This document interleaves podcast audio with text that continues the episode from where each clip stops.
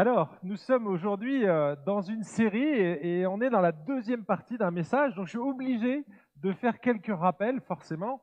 On est dans une série sur la volonté de Dieu. On a euh, étudié donc euh, le cadre du mariage et du conjoint. Est-ce que Dieu a réservé une seule personne pour moi? Alors la réponse, je la connais, on l'a, dit dans un message, mais je ne veux pas vous la dire, vous serez obligé d'écouter le message sur YouTube. en tout cas, euh, ce matin, on va euh, poursuivre un deuxième message sur le choix du conjoint et notamment les critères. Quels sont les critères? Parce qu'on avait vu, et ça c'était la conclusion du premier message, que Dieu nous laissait la liberté, que très rarement il est intervenu dans l'histoire pour euh, imposer un mariage, trois fois en gros, euh, sur toute la Bible, avec des milliers de mariages, ça fait peu, et c'est toujours dans des circonstances particulières. Est-ce que je pourrais avoir la main, s'il vous plaît? Voilà, super, merci. Et euh, donc c'est toujours dans des circonstances particulières, et donc il nous laissait le choix. Et euh, l'idée, c'était, donc je vous avais projeté dans cette situation, imaginez que vous vouliez faire le Tour de France en tandem. D'accord? Donc un tandem, c'est un vélo où on pédale à deux et vous êtes tout seul, vous cherchez un partenaire. Est-ce que vous allez choisir le premier qui vient? D'accord? Donc l'idée, c'est de commencer maintenant et de terminer beaucoup plus tard la course, mais de franchir la ligne d'arrivée probablement comme ce couple-là, très harmonieux, vous voyez, avec sa canne. oui, on y est arrivé, ma chérie. mais il n'y est pas arrivé tout seul. Il lui fallait une aide et un partenaire qui soit carrément son. Allez, aidez-moi, aidez-moi, qui soit son complément. Merci. En fait, il allait compléter les faiblesses euh, de l'autre. Et en fait, c'est comme ça qu'on devrait choisir aussi notre partenaire.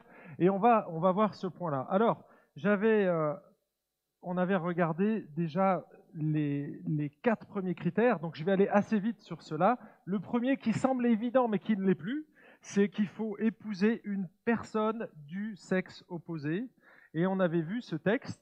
Ça n'a rien à voir avec euh, d'être euh, contre le mariage, euh, pas, c'est pas d'être contre le mariage homosexuel, bien sûr qu'on n'est pas pour le mariage homosexuel, mais on n'a rien contre les homosexuels, d'accord? Il faut bien clarifier cette chose. Pourquoi? Parce que tout être humain, qu'il soit homosexuel, qu'il ait une tendance ou une attirance pour un sexe ou pour l'autre, il reste une image de Dieu et il a été créé comme cela. Et sa valeur, elle vient de cela. J'avais pris un billet et c'est pas parce qu'on froisse le billet qu'il perd sa valeur.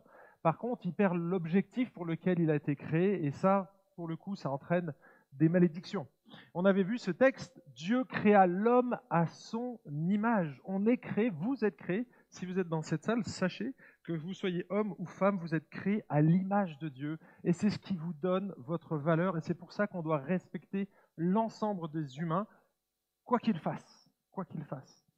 Donc il le créa à l'image de Dieu, hommes et femmes, il les créa. Dieu les bénit et Dieu leur dit Soyez féconds, multipliez-vous, remplissez la terre et soumettez-la, dominez sur les poissons de la mer, sur les oiseaux du ciel et sur tout animal qui rampe sur la terre. Et on voit que l'homme est créé à part, on est au-dessus des animaux parce qu'on doit dominer sur eux, on doit gérer cette planète. Dieu nous a confié la gérance de euh, la planète Terre avec tout ce qui la compose. Et donc, on a été créé à l'image de Dieu, on est responsable, on est capable d'avoir des décisions morales, chose qu'un animal ne fera pas. Quand nous, on voit un faible ou quelqu'un qui est fragile, on va essayer de l'aider. Quand euh, un lion voit une, gazelle fragile, il lui saute dessus et la mange. Parce qu'elle est fragile, il n'aura pas besoin de courir comme ça, vous voyez? Ça, c'est ce qui se passe dans la faune. Et Dieu nous a créés avec une morale. Le lion se fiche pas mal de la morale. Ah, elle est plus faible, on va prendre soin d'elle, les amis. non, non, j'ai faim, je vais manger, point barre. Et voyez, l'être humain est différent des animaux et on a été créé à l'image de Dieu justement avec une capacité de discerner le bien et le mal. Et donc Dieu nous a aussi dotés d'une capacité sociale. Et l'exemple qui est pris dans la Bible, c'est la Trinité au sein de la Trinité, on voit une harmonie, une belle harmonie qui existe, et je vais revenir là-dessus dans quelques instants. Bref, Dieu crée l'homme à son image, et en fait, donc là, il crée l'homme et la femme, et juste dans le chapitre 2, donc ça c'est le Google Earth, une vue d'ensemble, il crée l'homme et la femme, donc on est égaux ontologiquement, dans notre nature, dans notre essence, on est identique. Seulement, on est différent. Et Dieu va créer la sexualité dans le chapitre 2. Enfin, elle y était déjà, mais il va bien la marquer pour qu'on comprenne comment ça fonctionne. Et donc, il va créer l'homme à son image. Alors là, c'est encore dans le chapitre 1, mais il sépare l'humanité en deux. Et dans le chapitre 2, on a les détails de comment il fait. Mais ici, dans le chapitre 1, au verset 28, il donne le, terme de Zakar pour l'homme, donc ça veut dire le mâle ou le pointu. Et ça, c'est tous ceux qui sont euh, avec des chromosomes XY, d'accord? Donc ça, on est identifié clairement. Et puis, il y a aussi les Nekebar, et donc là, ce sont les femmes, et étymologiquement, ça signifie perforé. Donc vous voyez, il y a le pointu et le perforé. Et en fait, on est un puzzle parfaitement adapté pour s'assembler l'un et l'autre. Et je vais revenir sur, ce, sur cette définition encore aujourd'hui. Et donc, si je résume, on avait dit que l'homme et la femme ont été créés tous deux à l'image de Dieu, c'est-à-dire parfaitement égaux ontologiquement, mais différents et complémentaires. Et il suffit qu'on observe de près un homme et une femme et on verra qu'on a des différences physiologiques, ça évidente, mais aussi on réagit différemment émotionnellement, psychologiquement et bien entendu hormonalement. Et euh, il y a beaucoup de choses qui diffèrent chez l'homme et la femme. Vous allez chez un médecin, vous verrez, il ne vous donnera pas les mêmes médicaments si vous avez la même maladie. Si vous faites un régime, vous allez voir que l'homme a le droit à plus de calories que la femme au même poids. C'est injuste, mesdames, mais oui, mais c'est comme ça. Et puis vous, mesdames, vous résistez mieux à l'alcool, c'est aussi une enzyme que les hommes. Eh oui, désolé. Donc arrêtez la bière, messieurs. Vous pouvez rigoler quand je raconte des blagues, hein, c'est pas interdit. On avait vu que le deuxième critère essentiel, c'est d'être une personne croyante. Quand on dit croyante, c'est une personne née de nouveau, qui a une relation avec Dieu, qui est née d'en haut, née de l'Esprit. L'Esprit est venu habiter dans le cœur et il a scellé le cœur de la personne. C'est ça un croyant dans la Bible, c'est la nouvelle naissance. On appartient à Jésus, on change de royaume, donc on n'est plus la même personne. Et j'ai utilisé, euh, donc il y avait plusieurs textes, mais celui-là, je vais rester là-dessus, c'est 2 Corinthiens 6. Et là, l'apôtre Paul montre un contraste entre les croyants et les incroyants. Il dit il n'y a pas de rapport entre la lumière et les ténèbres. Et il utilise ce terme-là qui est très fort. Entre Christ et Bélial, donc entre le diable et Jésus, il n'y a aucun rapport. On est aux antipodes. Et il dit, et donc, dans un couple, ne formez pas un couple disparate. Et l'idée, c'est d'un joug, voyez, qu'on mettait sur les bœufs pour tirer, pour labourer la terre. Et donc, ce joug, il doit pour, pour être équivalent, pour pas blesser un, un des bœufs, eh bien, il faut que les bœufs soient au même niveau. Et là, on parle du niveau spirituel, d'accord? Et donc, du coup, s'il y en a un qui est en bas, alors que l'autre est en haut, qu'on n'est pas au même niveau, au même rapport, eh bien, on va souffrir, on va se blesser l'un l'autre. Et l'apôtre Paul veut nous éviter ça. Alors, bien sûr, c'est Dieu, au travers de la bouche de l'apôtre Paul, qui utilise cette image. Donc si on ne veut pas avoir le, tout, le cou tordu, eh bien les amis, si on ne veut pas avoir de, de blessures dans notre couple, il vaut, pour s'en éviter, eh bien il faut épouser une croyante. J'avais cité un Corinthiens 7, 39, vous pouvez le prendre, c'est un texte qui est adressé aux veuves, et il dit qu'elles peuvent se marier à qui elles veulent, seulement il y a une condition, que ce soit dans le Seigneur, autrement dit avec un chrétien, un croyant né de nouveau. Ça, c'est les deux conditions essentielles. Alors, peut-être que vous, vous, arrivez, là, je, vois des nouveaux, vous arrivez dans la série. On avait dit au départ que, en fait, la volonté principale de Dieu, c'est que tous les hommes soient sauvés. Je vous renvoie à un des messages. Et à partir de, de ce moment-là, quand on est croyant, alors les choses pour le choix du conjoint, elles sont naturelles parce qu'on aime Jésus, on aime Dieu et donc on veut obéir à sa parole et on veut quelque part faire ce pour la, chose pour laquelle on a été créé. Et la première chose pour laquelle on a été créé, c'est d'adorer Dieu, de ressembler à Jésus. Et ça, mes amis, on ne peut pas y parvenir sans lui. Et donc tout ce que je vais dire après, si vous n'êtes pas sauvés, mes amis, ça ne vous concerne pas, parce que vous allez voir que les exigences sont assez élevées. Hein, et j'ai plusieurs d'entre vous qui sont mariés qui m'ont dit, mais tu sais, c'est pas seulement pour, pour les, personnes qui sont... Euh, qui sont en recherche quelque part euh, du conjoint, du futur conjoint, mais c'est aussi un bon rappel pour nous en tant que couple. Et donc, oui, effectivement, tout le monde peut ouvrir les oreilles. Et même si vous êtes âgé, je pense à vous, Pierre et Ruth, qui êtes loin devant nous qui avait de l'avance dans le mariage, eh bien, écoutez ces conseils, ces six principes, et répétez-les aux autres. C'est le but. John et Meg, vous êtes là aussi, et donc euh, c'est aussi des principes. Alors ils les connaissent mieux que moi, les, principes, mais l'idée c'est que même si on a dépassé le, le cadre du choix du conjoint, on puisse l'utiliser pour d'autres. D'accord? Donc le premier, bien entendu, c'est quoi? Avec une personne du sexe opposé. Le deuxième, il est ici, avec une personne croyante. Le troisième critère, c'était avec une personne responsable, qui est capable d'assumer ses choix. On avait vu ce texte dans Matthieu 19 où les disciples vont réagir. Il y a une discussion sur le divorce et Jésus, il est clair et dit il n'y a qu'une manière de divorcer, enfin qu'une raison pour le divorce, c'est l'adultère. Et il est, il est assez catégorique parce que bien sûr, il y avait une autre école qui était beaucoup plus large et alors là, on pouvait divorcer de son épouse et ça, c'était souvent les hommes qui prenaient cette décision pour un œuf au plat qui était trop cuit ou pour des pâtes trop cuites. Et on pouvait, avec de ce genre de, situation, déclarer un divorce. Et on répudiait son épouse. Donc vous imaginez la pression qu'il y avait dans le couple. Et euh, c'était un peu l'épée de Damoclès qui planait au-dessus de chaque femme. C'était terrible. Et donc Jésus rétablit l'équilibre. Au commencement, il n'était pas ainsi. Dieu n'a pas institué le mariage pour qu'il y ait un divorce. C'est à cause de votre cœur que Moïse a permis et non pas ordonné le divorce. Vous voyez, c'était une tolérance. Et une tolérance, en général, c'est qu'on n'est pas d'accord. D'accord? On tolère une situation lorsqu'on n'est pas d'accord avec la situation, donc on la tolère. Vous voyez, c'est une acceptation sous la contrainte, donc qui est, et non pas une acceptation joyeuse et volontaire. Et donc, les disciples réagissent et disent Quoi? Mais alors, si on n'a même plus le droit de divorcer pour euh, des broutilles, mais ça c'est pas avantageux de se marier. Et Jésus dit, bah alors si vous en êtes là, les amis, ne vous mariez pas. Et si vous êtes aussi dans cette situation, si vous vous dites, ok, je vais me marier, mais le jour où on ne s'aime plus, on divorce. Vous voyez, si vous venez avec cette option, mes amis, ne vous mariez pas. Vraiment. Enlevez cette option du divorce parce qu'elle ne fait pas partie du plan de Dieu. C'est dans le cas des, des catastrophes de couple on, met le divorce. C'est une amputation, un divorce. Une amputation. Je ne connais pas un divorce qui ne fait pas mal. D'accord? C'est toujours une déchirure. Je sais, j'ai travaillé dans, les céramiques. Et euh, pour tester les cols, on prenait deux, matériaux céramiques, on les, on les polissait pour qu'ils soient vraiment, le tranchant soit net. Ensuite, on déposait de la colle, on collait les deux matériaux, on attendait que ça sèche. Et après, on exerçait une traction, vous voyez, une épreuve. On tire sur les matériaux.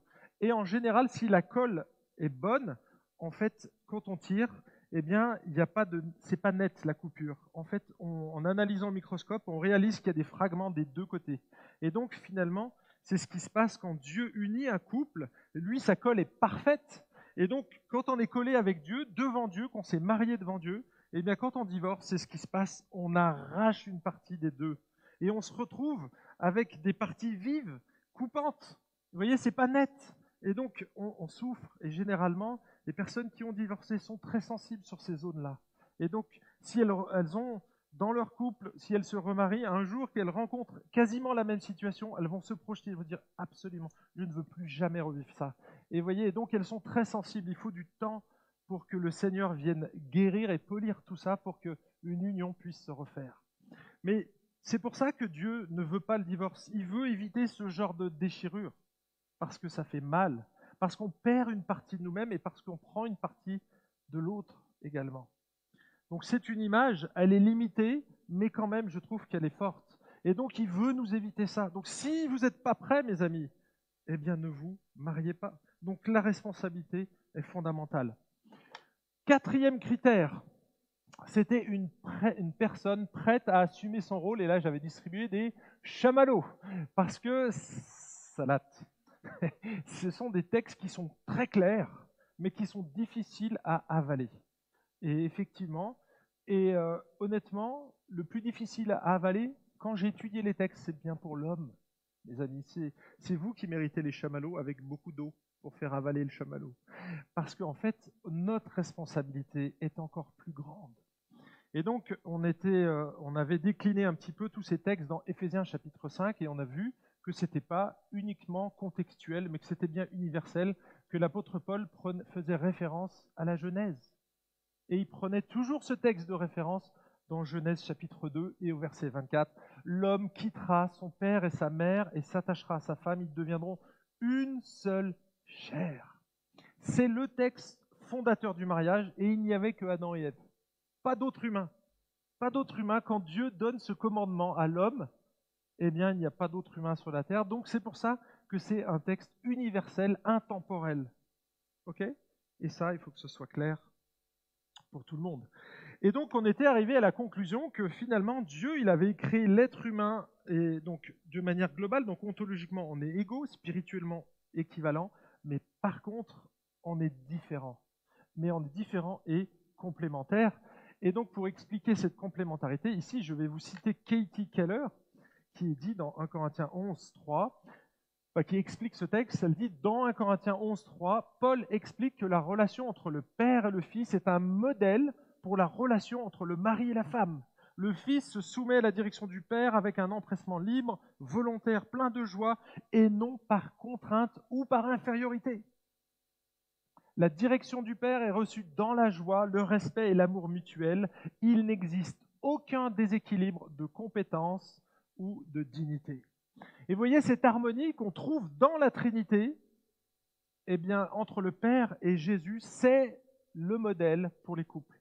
C'est un modèle pour nous les hommes et c'est aussi un modèle pour vous, mesdames.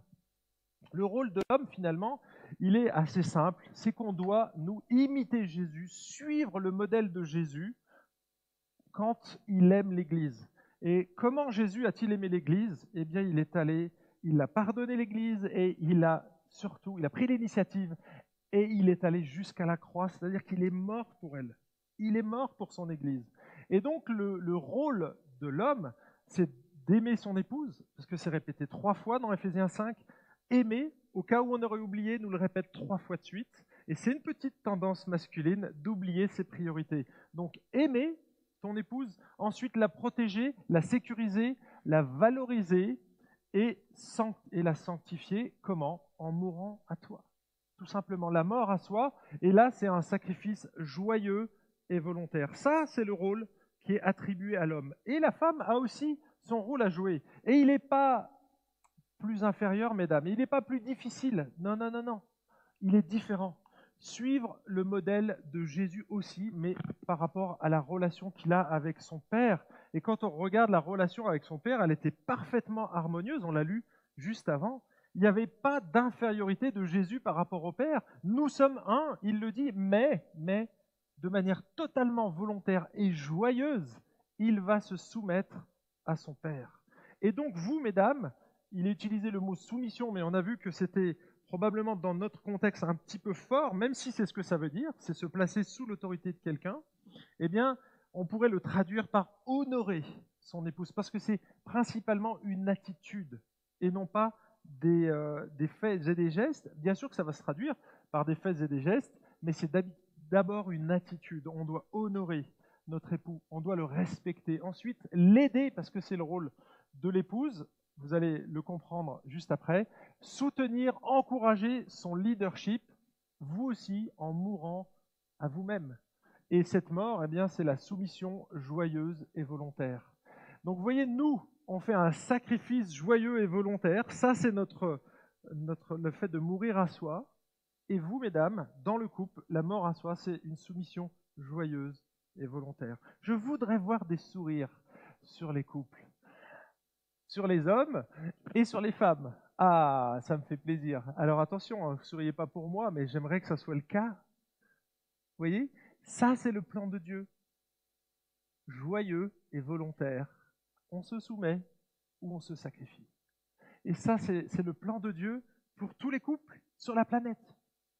Où que vous soyez, où que vous soyez, c'est la même chose pour tout le monde. Et vous voyez que si on n'est pas prêt à assumer notre rôle et à comprendre qu'on est différent mais qu'on est complémentaire, alors on va au-devant de problèmes majeurs et ça va amener des tensions dans le couple. Je peux vous garantir qu'il y aura des tensions.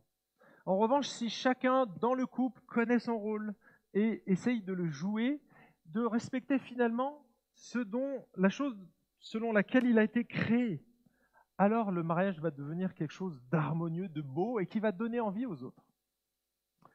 Vous savez que plusieurs comparent le mariage à une danse où l'homme va guider sa partenaire, mais d'une manière harmonieuse. Il va la guider sans lui marcher sur les pieds, sans l'écraser non plus sous son poids. Vous voyez?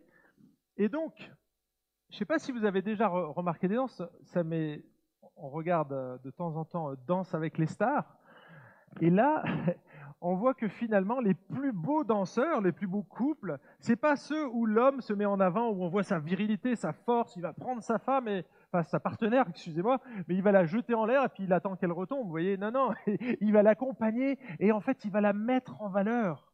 Et en fait, c'est ce que Jésus a fait, c'est qu'il s'est soumis, il a été guidé et ensuite, il a été mis en avant. Il est mort à la croix, il s'est sacrifié donc il s'est soumis au plan du Père.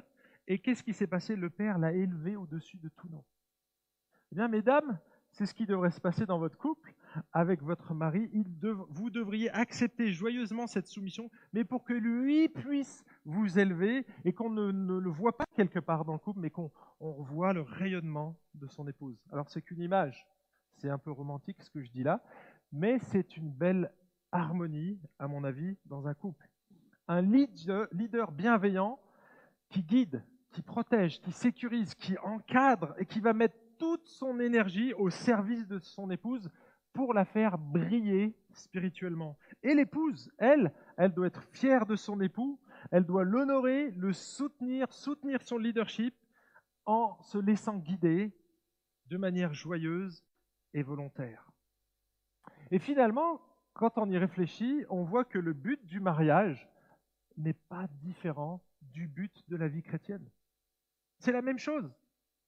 Souvent, on cherche, waouh, ça va être autre chose. Mais non, en fait, c'est la même chose. Notre but en tant que chrétien, c'est de glorifier Dieu, glorifier le Père, de répandre l'image et la gloire de Dieu sur terre. Éphésiens chapitre 1, relisez ces textes, vous allez voir, c'est waouh, on a été créé pour être saint, pour être comme Jésus. Éphésiens 1.5, mais Romains 8, 28, Dieu nous a prédestinés à être semblables à l'image de son Fils et il va utiliser toutes les situations. Ça, c'est le verset 28. Toutes choses concourent au bien dans votre couple aussi. Les bonnes et les moins bonnes vont contribuer à la ressemblance de Christ. Et ça, c'est l'objectif de Dieu pour le mariage, le but, quelque part, que nous avons tous les uns et les autres. Donc, j'ai été rapide, j'ai fait un petit rappel ici ce matin. Mais juste, je vous donne ici quelques ouvrages et un spectacle qui existe qui peut vous aider à comprendre vos différences. Parce que souvent dans les couples, ce ne sont pas des problèmes majeurs qui amènent des, des tensions, mais c'est souvent des incompréhensions. Et quand on n'a pas compris que l'homme fonctionne différemment de la femme, eh bien on se heurte à des murs parfois. Après, quand on a compris comment fonctionnait une femme, comment elle gérait le stress et comment un homme gère le stress, on dit généralement la femme, c'est la femme armoire, vous voyez, tout est géré en même temps. Elle, elle a un regard sur tout. Par contre, s'il y a un problème, ça, ça touche toutes les affaires. L'homme, lui, c'est plutôt un tiroir. Mais il a des compartiments. Quand il a un problème dans un domaine, il tire le problème, il décide de régler le problème, et puis il ferme le tiroir, et puis il ouvre un autre tiroir. Ah, ok, il arrive en famille. Une femme, c'est différent. Elle fonctionne pas comme ça. C'est un problème à son travail, elle vient avec son problème dans, dans l'église, dans son couple, et, et ça fait partie de sa vie. Voyez? Et donc, elle ne compartimente pas de la même manière.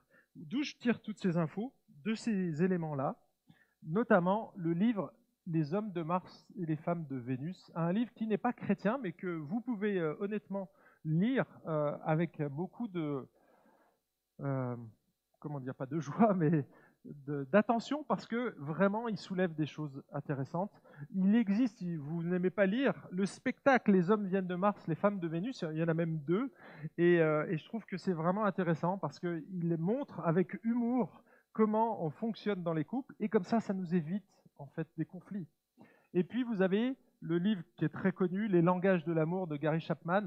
Voilà trois ouvrages qui sont des ouvrages pour vous aider à vivre dans le quotidien. Donc, ce n'est pas une obligation de lire ces choses, mais si vous rencontrez des tensions, si vous voulez mieux comprendre l'autre, votre partenaire, alors moi je vous invite à les lire ou à regarder à ces spectacles. C'est ce qu'on utilise en général. On regarde la vidéo des hommes viennent de Mars et des femmes de Vénus quand on fait une préparation au couple et on rigole beaucoup dans cette soirée et en même temps on s'en prend plein les dents. Mais c'est comme ça, c'est la vie. Alors, quatrième, il est terminé. J'aimerais passer au cinquième critère. Vous êtes là pour ça ce matin. Donc, cinquième critère. Et donc là, sans surprise, c'est une personne complémentaire.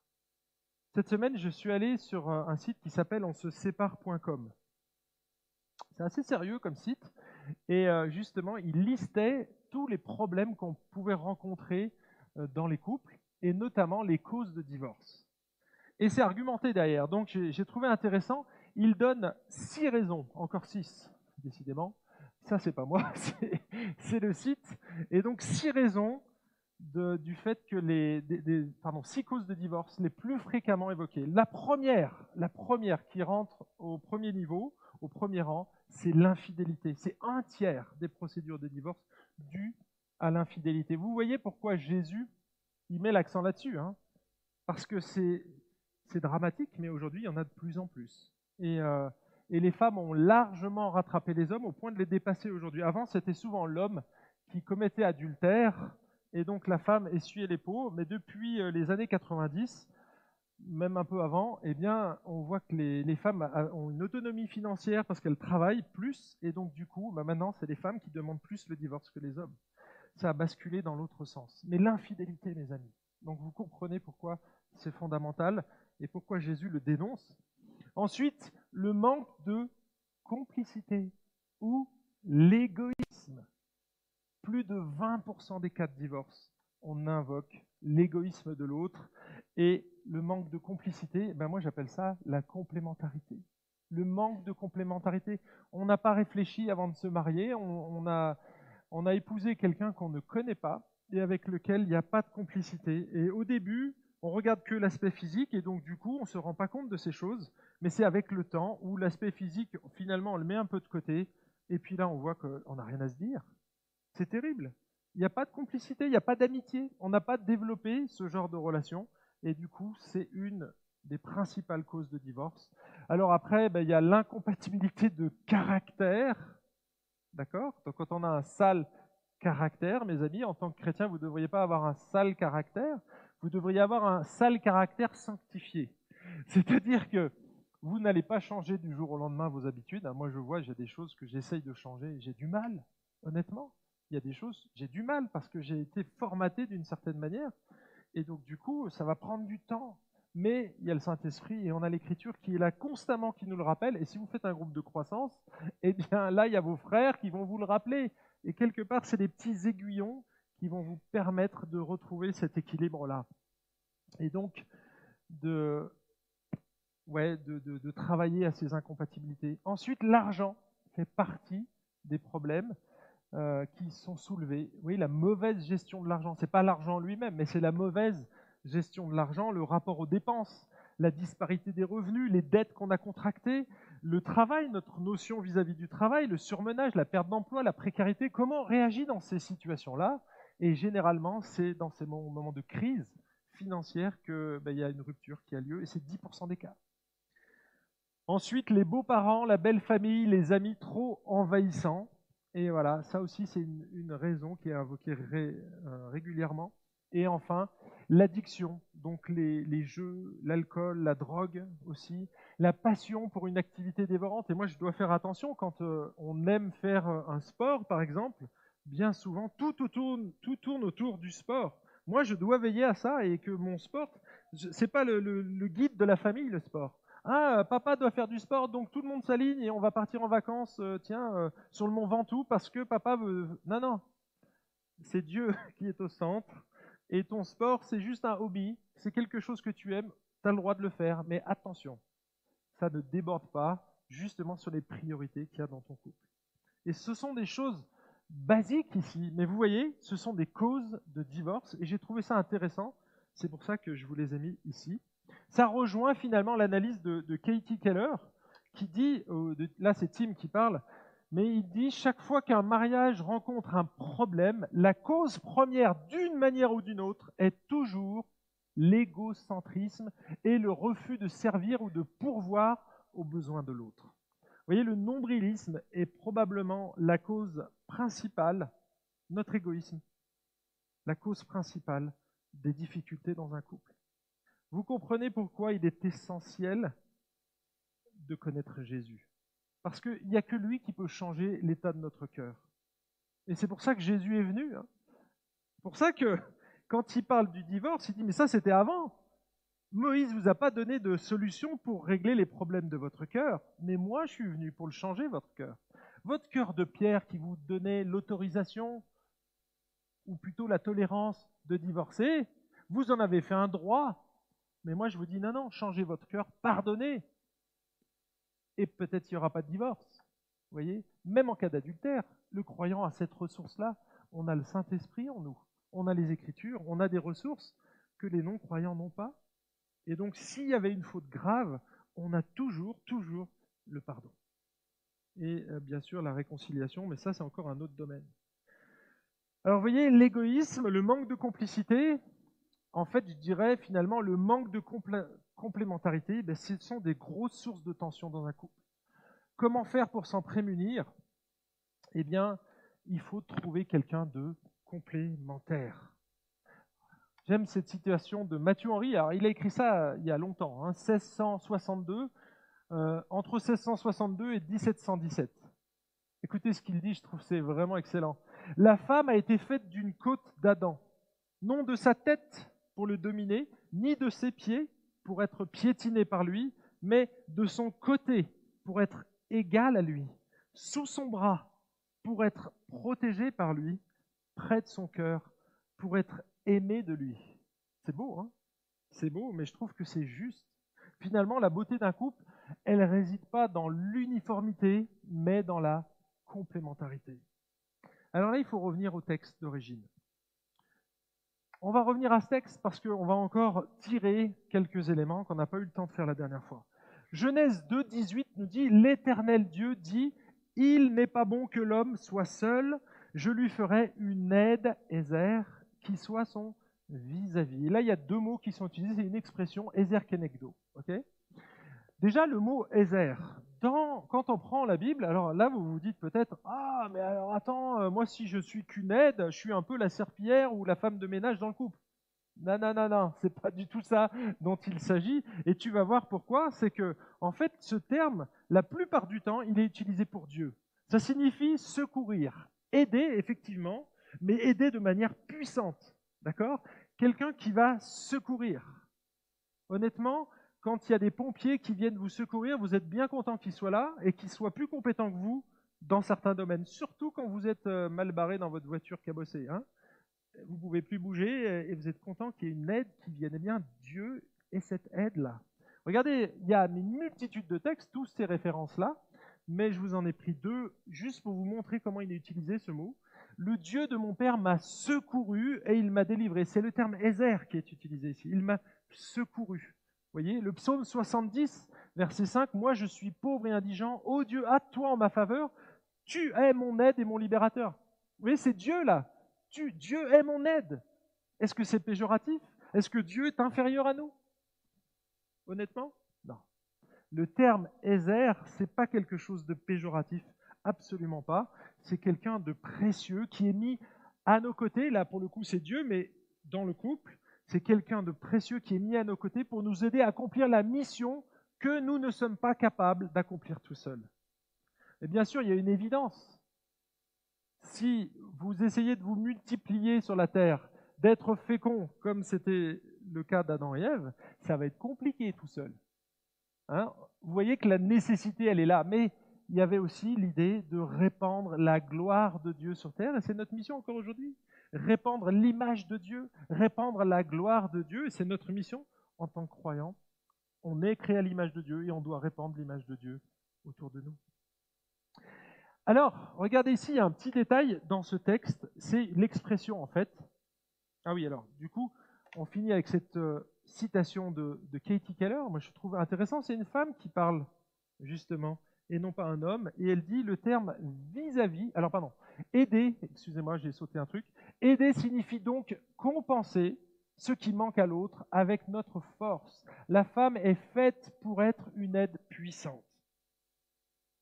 Mes, mes amis, vous avez entendu? Alors là, je parle aux hommes. Votre femme a été créée pour être une aide puissante. C'est pas subalterne, c'est pas inférieur, c'est une aide puissante. Mes amis féminines, femmes, femelles, nekebar, vous avez entendu Vous êtes une aide puissante. Vous devriez vous réjouir parce que c'est ce que vous êtes pour votre époux. Mais il y a une expression qui y donc on est une aide, et puis c'est traduit par vis-à-vis. Mais c'est compliqué, hein, ce terme, l'expression est compliquée, et les traducteurs, euh, on voit que ça patine un petit peu. Donc j'ai lu plusieurs commentaires et j'arrive à cette conclusion.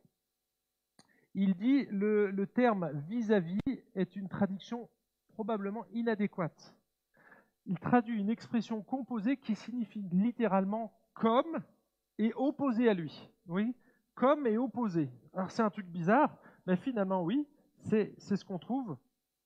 On trouve le comme et le opposé à lui, et bien c'est ce qu'on trouve dans un puzzle. On a dit, on voit deux pièces de puzzle, on dit ah ils sont faits pour être ensemble, mais elles sont différentes ces pièces. Elles sont faites pour s'imbriquer l'une dans l'autre. Vous voyez? Donc elles sont équivalentes. Ce sont deux pièces de puzzle, mais elles sont différentes, mais parfaitement adaptées. Vous voyez, c'est compliqué à expliquer ce terme vis-à-vis, -vis, mais c'est pas un, clone. Ève n'est pas le clone d'Adam. Dieu a créé un opposé, égal mais opposé. Vous voyez, c'est compliqué à expliquer, mais c'est la réalité. On est fait pour être assemblés l'un vis-à-vis de l'autre. Et ce n'est pas un hasard. Alors, je ne sais pas à quoi vous croyez au niveau de la création, mais moi, je crois que Dieu a créé l'être humain à partir de la poussière du sol, réellement, et qu'il l'a créé volontairement. Imaginons que ce soit le hasard des mutations génétiques qui ait dirigé les opérations. Il commence par créer, donc le hasard, hein. déjà quand on dit le hasard crée, on se dit tiens, le hasard il est intelligent. Ça c'est juste un petit détail, mais en fait le hasard, par les multiples mutations génétiques, a créé un homme. Ok. À quel âge? Si on dit qu'on part d'un embryon, donc tout petit, euh, ok, comment il a fait pour grandir tout seul? Déjà, c'est compliqué. Ensuite, il a fallu que dès sa naissance, alors naissance à partir de quand? Hein, Je vous laisse deviner. Euh, il a fallu qu'il puisse se nourrir tout seul. Et puis ensuite, il a fallu qu'il grandisse, d'accord? Et qu'il soit aussi programmé avec un organe reproducteur. Parce que s'il voulait survivre, ça c'est la théorie de l'évolution, c'est la survie du plus fort. Ah ouais, mais si je suis tout seul. Alors le hasard, il a encore mieux fait les choses, c'est que sur toute la surface de la planète, vous imaginez, il a créé une autre personne quasiment identiques, mais différentes, qui soient compatibles avec l'homme. Et elle aurait pu être de l'autre côté de la planète. Non, non, elle a créé juste à côté pour qu'ils se rencontrent. Et vous voyez, ça devient totalement absurde quand on dit ça. N'est-ce pas? Mais le problème, c'est ce qu'il y a dans vos manuels scientifiques. Si vous pensez que c'est les milliards d'années qui ont fait que tout cela a évolué, mes amis, waouh, il faut beaucoup, beaucoup plus de foi que pour croire que c'est Dieu, dès le départ, a choisi de créer un homme, et ensuite, de la côte, de, sa côte ou de, de son côté, eh bien, il a créé une femme qui soit égale mais différente, qui soit complémentaire. Oui, c'est tellement plus simple et en même temps, oui, alors j'avais montré une photo d'Adam. Il n'avait pas de nombril non plus, probablement Adam, parce qu'il n'en avait pas besoin. Vous voyez? Et, et, ça, c'est la réalité. Alors ça, c'est spéculatif. En tout cas, sans la femme, l'homme aurait été incapable d'accomplir tout cela. Il avait besoin d'un partenaire et c'est pourquoi Dieu a créé Ève. Il a créé un être sur mesure, 100% compatible, mais comme lui, mais en même temps opposé à lui. Alors, pourquoi j'ai dit tout ça? C'est parce que c'est juste pour montrer qu'on est parfaitement complémentaires et que c'est pour ça qu'il faut aller voir de plus près maintenant. Comment en termes de critères, on pourrait savoir si on est complémentaire ou pas Eh bien, il va falloir poser des questions et observer dans différents domaines. J'en ai mis ici. Alors, c'est le domaine physique, intellectuel, psychologique, comportemental et spirituel. Finalement, c'est l'ensemble de notre vie et vous allez devoir l'observer. Je vais faire quelques, quelques observations. Je sais qu'au début, donc c'est l'aspect physique en général qui est la première chose que les jeunes couples euh, auxquels ils s'intéressent. C'est l'attirance, les yeux en fait. Et du coup, on, mise là-dessus. Et donc, euh, bah pour nous, euh, je ne sais pas à quel âge vous avez, mais à la vingtaine, on voudrait un gars grand, enfin si c'est une fille, hein, un gars grand, blond, aux yeux bleus, etc. Puis on commence à faire un listing. D'accord? Et puis, et puis plus on grandit, plus on se dit, mais finalement, les cheveux, franchement, dans le couple, pas toujours utile. Hein en fait, ça devient obsolète. Le physique, c'est hyper important au début de la relation amoureuse, donc on va se figer là-dessus, et en fait, on ne regarde plus les choses qui sont vraiment essentielles. Parce que, vous savez, quand il y a des problèmes de divorce, est-ce que vous avez lu dans les six causes de divorce un problème physique à un moment donné? Absolument pas.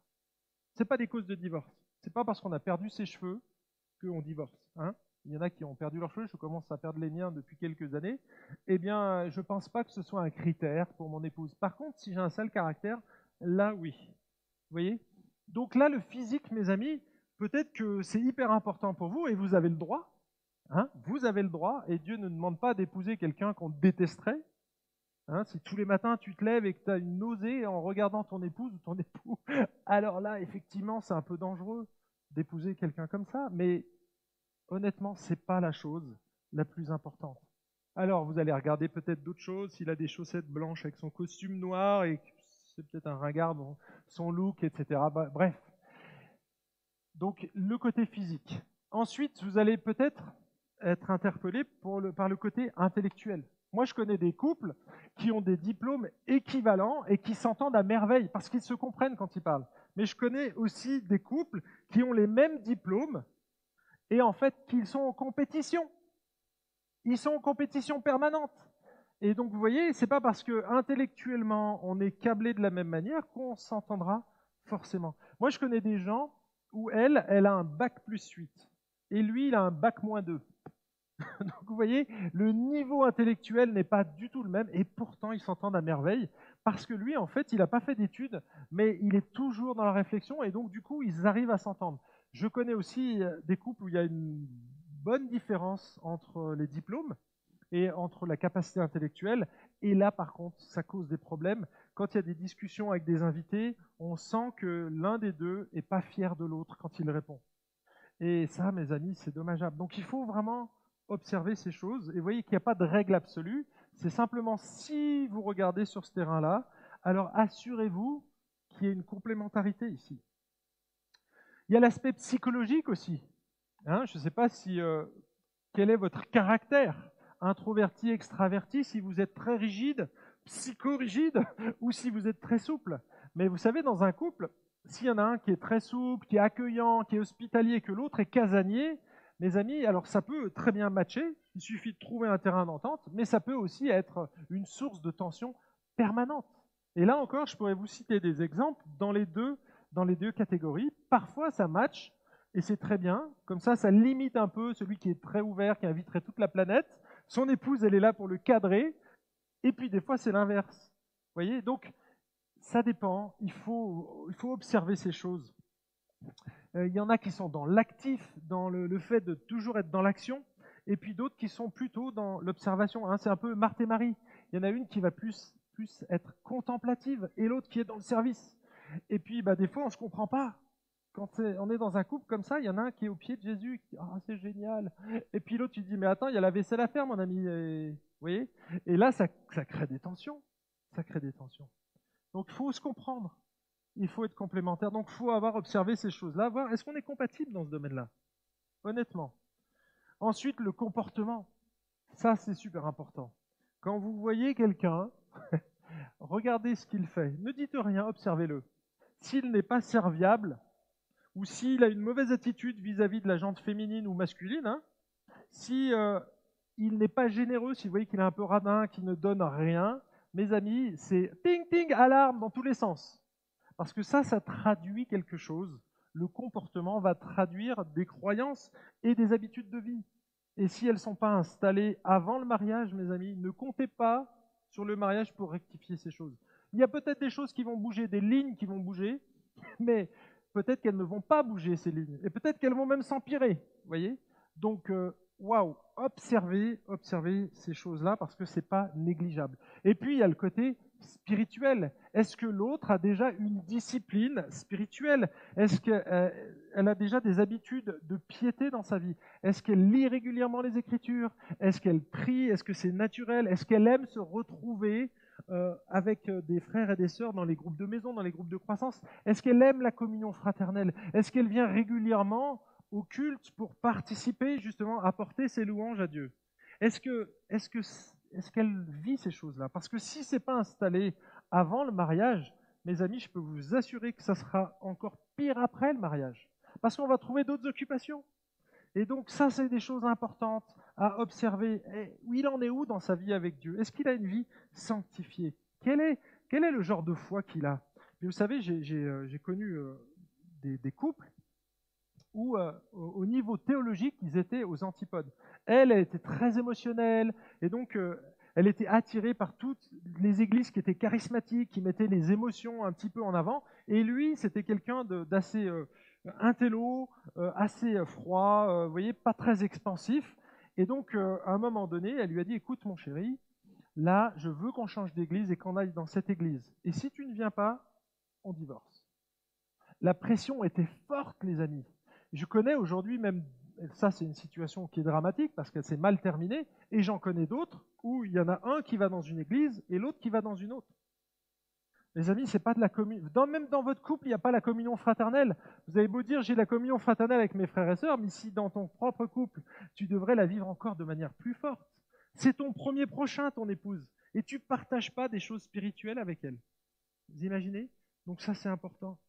Donc on a dit, là on parle pour des croyants, hein, on, est, a, passé le, stade, la, deuxième caractéristique.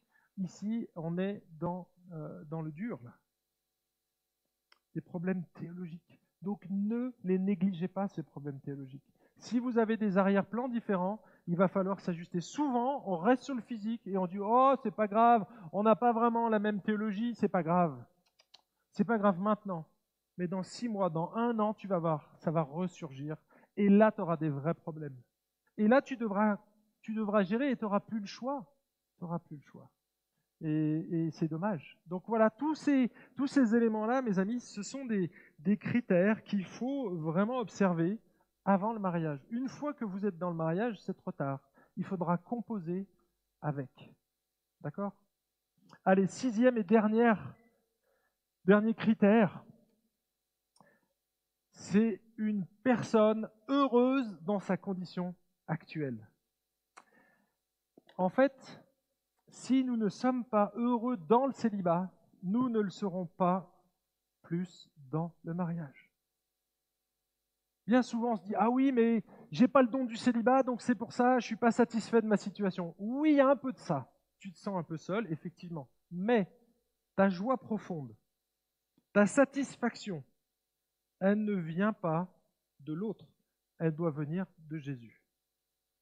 Jésus doit être celui qui nous satisfait. Vous savez, j'ai utilisé ici l'image d'une tour dans une forteresse.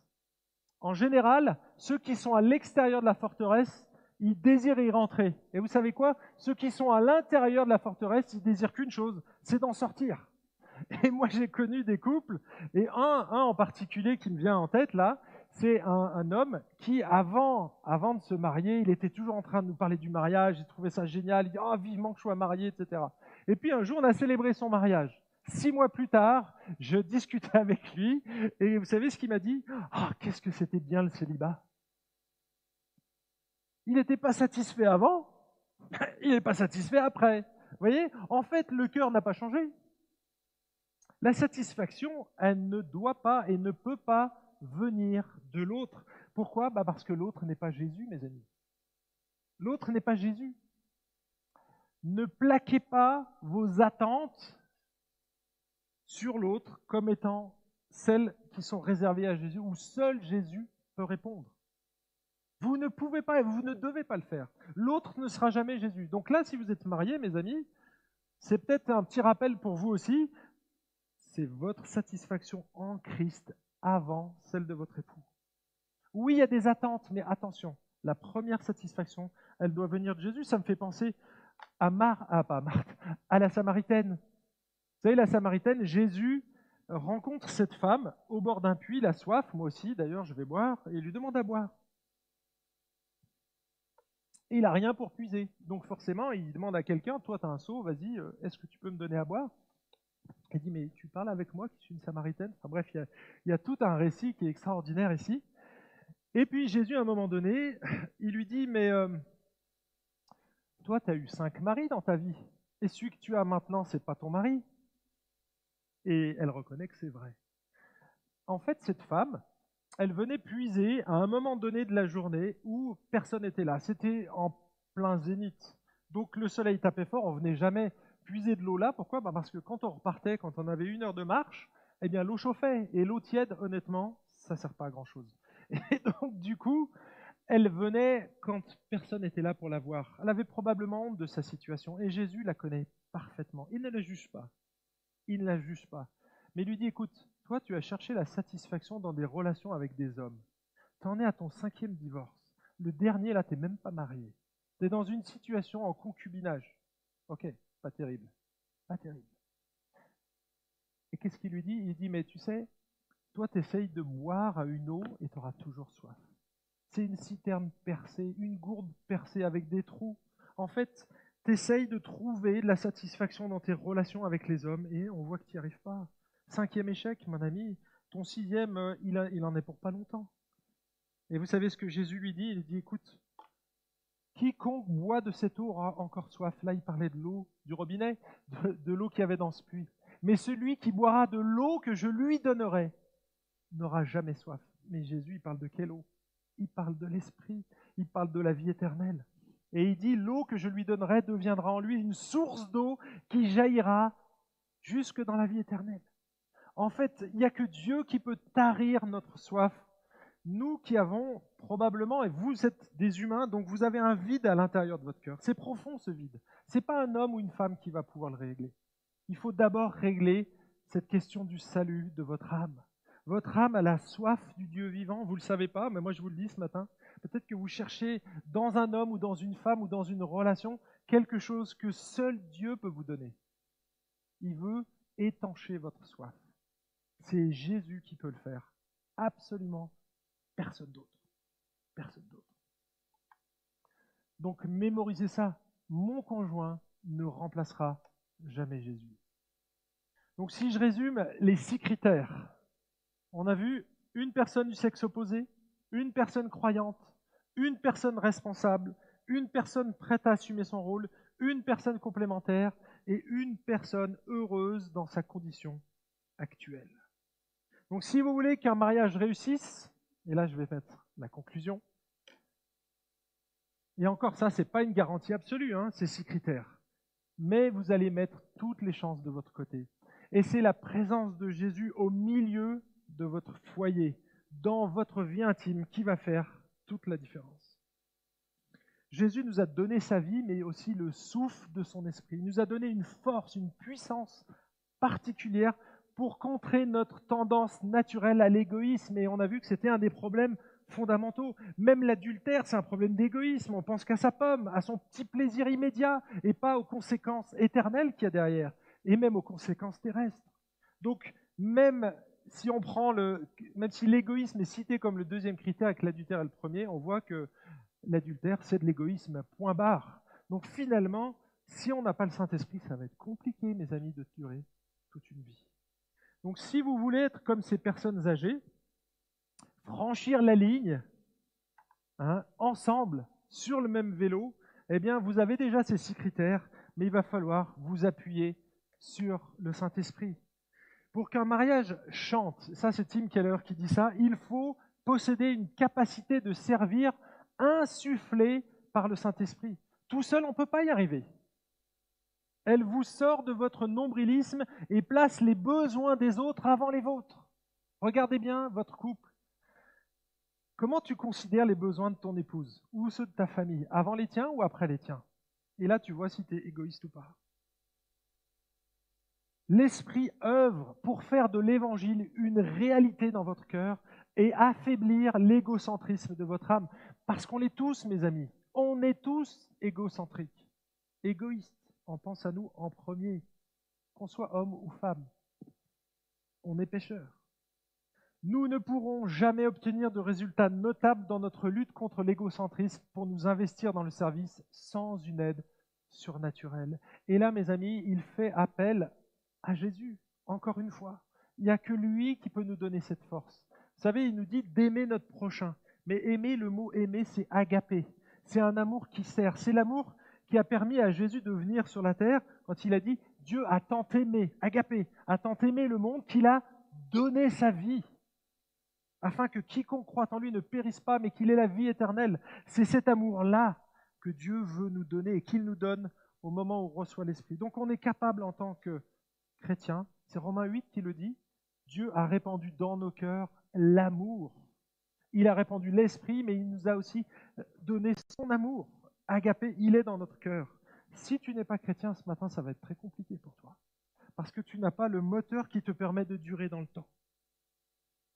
Toi, tu vas devoir t'appuyer sur des choses qui sont humaines et qui sont variables et changeables. Or, l'amour agapé, lui, est invariable et inchangeable parce que c'est une capacité que Dieu nous donne d'aimer l'autre sans rien attendre en retour. Que la personne en face réponde ou qu'elle ne réponde pas, toi, c'est Dieu qui te donne cette force. Donc, tu vas l'aimer, tu vas lui donner, tu vas la servir, quoi qu'il se passe. Quoi qu'il se passe. Et vous voyez qu'on est obligé d'aller puiser en Christ ces ressources-là. Allez, une petite bombe pour terminer. alors je vais casser tout ce que je viens de dire. J'ai bien aimé cette citation, alors un peu violente. Hein. C'est euh, Kevin de Jung qui dit ça dans, dans, le livre Et si Dieu voulait autre chose pour moi, j'arrêterais de faire du surplace.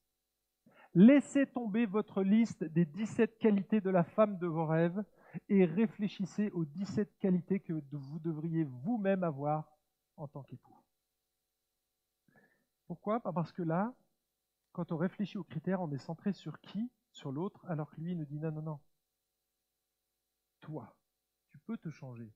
Donc, regarde plutôt les qualités que toi, tu dois développer pour être un bon époux.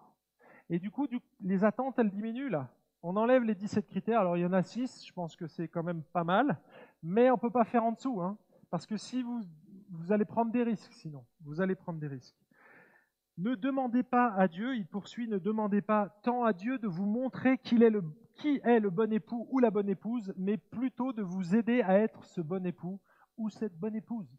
Finalement, en fait, j'avais posé cette question au départ, est-ce la bonne personne pour moi ou est-ce l'âme sœur que Dieu m'a réservée? Et là, où est-ce que c'est centré? J'avais dit que c'était des mauvaises questions, c'est des questions égocentriques, parce que c'est pour mon plaisir à moi, pour mon bonheur à moi. Or là, il inverse les choses. Et c'est ça l'évangile. En fait, au lieu de se préoccuper de mon petit bonheur à moi, je vais me préoccuper du bonheur de l'autre. Et c'est ça l'objectif du mariage. Rendre l'autre plus beau spirituellement. Donc c'est la sanctification. On va sanctifier l'autre. On va le rendre toujours de plus en plus beau. Ça, c'est mon objectif en tant que mari. Et c'est aussi le tien en tant qu'épouse. Tu devrais au contraire te poser des questions beaucoup plus matures. Finalement, est-ce que je suis la bonne personne pour elle ou pour lui Ou bien est-ce que je suis capable de le rendre meilleur? Si tu n'es pas chrétien, tu ne te poses même pas cette question. Mais si tu es croyant, tu devrais te poser cette question. Est-ce que tu es capable de rendre l'autre meilleur? Et enfin, suis-je prêt à supporter ces petits défauts toute la vie?